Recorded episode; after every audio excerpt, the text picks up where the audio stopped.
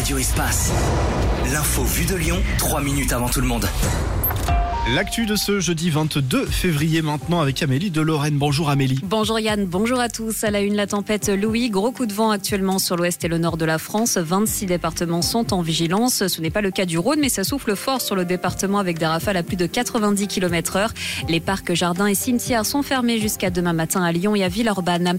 Un homme blessé par un tir à Rio-la-Pape. Les faits ont eu lieu hier après-midi. Les secours ont pris en charge un individu touché au niveau du tibia. L'auteur du tir se trouvait à bord d'une voiture. Il a pris la fuite avec un Une enquête a été ouverte. Plusieurs ministres en déplacement dans l'agglomération lyonnaise à compter de ce jeudi. Le ministre de la Transition écologique, Christophe Béchu, est notamment présent au programme de l'après-midi. La visite d'un projet de rénovation urbaine à Vaux-en-Velin et un débat sur la transition écologique à la préfecture. Demain, un déplacement au marché de Gros de Corba est prévu. Le centre commercial de la Pardue a fait le plan 2023. Près de 30 millions de visiteurs ont été enregistrés l'année dernière, soit une hausse de 6% de la fréquentation.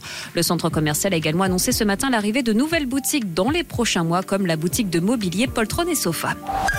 L'imam Majoub Majoubi interpellé ce jeudi à son domicile dans le Gard en vue de son expulsion, visé par une enquête préliminaire pour apologie du terrorisme. Cet imam de nationalité tunisienne s'en était pris dans un prêche controversé au drapeau tricolore. Son arrestation pourrait être suivie de son expulsion si la Tunisie accepte de l'accueillir. La Tour Eiffel encore fermée ce jeudi, les salariés ont reconduit leur grève pour un quatrième jour consécutif. Ce matin, une centaine d'entre eux se sont réunis devant l'entrée principale du monument pour dénoncer la mauvaise gestion du site. Et puis en foot, c'est les barrages retour de la Ligue Europa ce soir. Quatre clubs français à suivre à 18h45. Rennes reçoit l'AC Milan, le Benfica se déplace à Toulouse, tandis que Lens affrontera Fribourg.